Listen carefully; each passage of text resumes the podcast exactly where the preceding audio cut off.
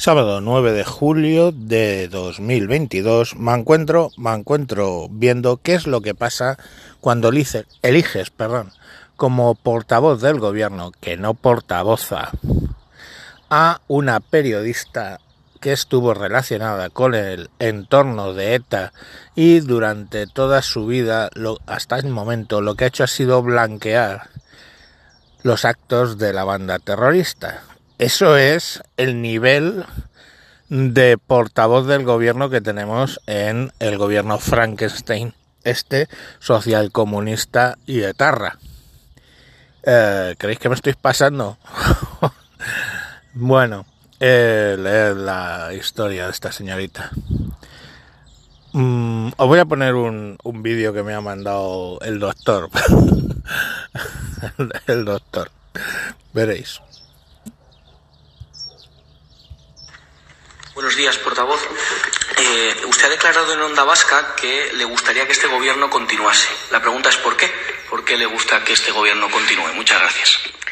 Gracias a ti, pero lo sabes perfectamente, no voy a responder a tus preguntas.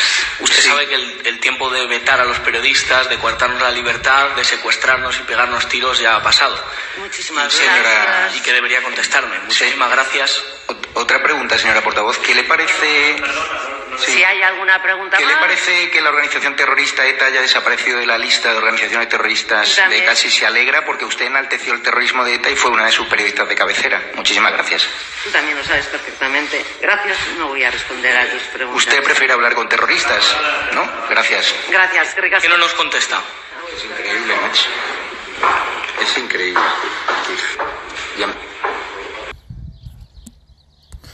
Pues ya veis, eh, no se digna contestar a algunos periodistas, cosas que viene haciendo todo el gobierno, pues con los de eh, EDTV y algunos otros medios poco afines, pues básicamente no les contesta, o sea, no le apetece contestar. Es como lo del rufián, ¿os acordáis? No contestamos a preguntas de los medios de extrema derecha o no sé qué coletilla suelta siempre, pues lo mismo. Y bueno, ¿qué pasa cuando se cumplen 25 años mañana del asesinato de Miguel Ángel Blanco y se quiere homenajearle? Pues que de repente eh, se presenta ahí el presidente del gobierno que pacta con estos señores, que tiene a esta portavoz, a la vez que el rey, que lógicamente esa puta escoria les va a pitar, le va a pitar al rey. Eh, el Partido Popular tiene que montar un homenaje paralelo porque el oficial va siendo más claro que mm, va a ser una cosa bastante extraña, entre otras cosas porque está Bildu, que son los herederos políticos de quien lo mataron. Y bueno, pues ahí tenéis lo que pasa cuando tienes metido en tu gobierno a terroristas. Porque yo entiendo que hay gente que puede tener miedo, no digo que no, a que el PP en un momento dado pacte con Vox, que la gente dice que es extrema derecha. Ok, pero hay una cosa clara. Hasta actualmente Vox no ha gobernado en ningún sitio. Eh, no se sabe. O sea, la gente dice extrema derecha, pero tampoco sabes que hayan hecho muchas cosas de extrema derecha, ¿no? Hay inmigrantes a favor de Vox, hay gays a favor de Vox. Me parece una extrema derecha un poco cuanto menos peculiar. Pero lo que sí sabemos perfectamente es lo que hizo ETA y su entorno. Ahí ya está demostrado qué es lo que hizo. Y el Felon pacta con Bildu.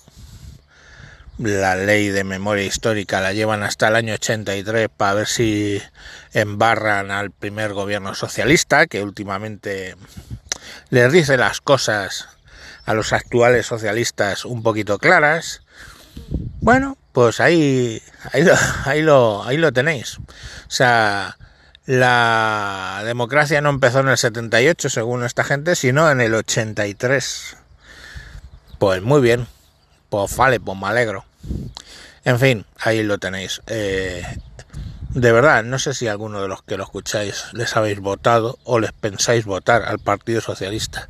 Yo voté al, Partido Socialista hace muchos años, ya lo he contado aquí. Pues nada, tíos, eh, enhorabuena y que disfruten lo votado. Pero es que os dais cuenta de que están en el gobierno los herederos políticos de los que le pegaron un tiro a varios militantes socialistas. O sea, ¿cómo digieres eso? ¿Cómo, cómo tú sobrevives a esa paradoja? ¿Cómo sobrevives a estar pactando constantemente y dándole la razón constantemente a quien le pegó un tiro a tu compañero? No lo sé. No lo sé, no lo sé, no lo sé, no lo sé. Hay que ser un puto psicópata de mierda, loco de los cojones, felón, a más no poder, encantado con el poder, como el señor Antonio, perdón, Pedro Sánchez.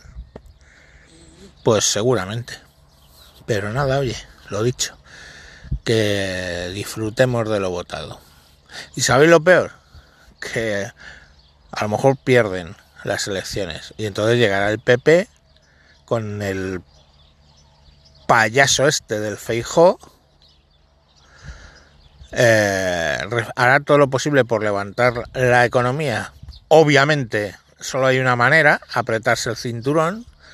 Y luego volverá a ganar el Partido Socialista porque hay que ver, es esto, son los del PP los que estrangulan al pueblo.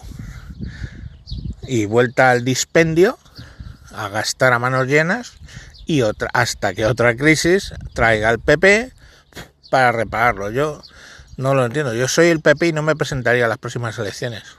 Os lo juro, o sea, si están mejor de. están mejor de, de oposición. ¿Para qué te vas a meter en ese fangal? A reparar a toda la mierda que han montado estos. ¿Para qué? De verdad no lo entiendo. O sea, deben ser masoquistas o algo, porque luego si bien que pactan con ellos cuando hay que pactar y, y le ríen las gracias. El Feijó ya le ha reído varias gracias a esta gente. O sea, no lo sé, tíos. La verdad es que no. No sé si es sábado porque hace un calor de cojones que he empezado a grabar tarde o qué, pero no termino de verlo. No veo, no future, que decían los punkies ingleses en los 80. Venga, chao, chao, chive.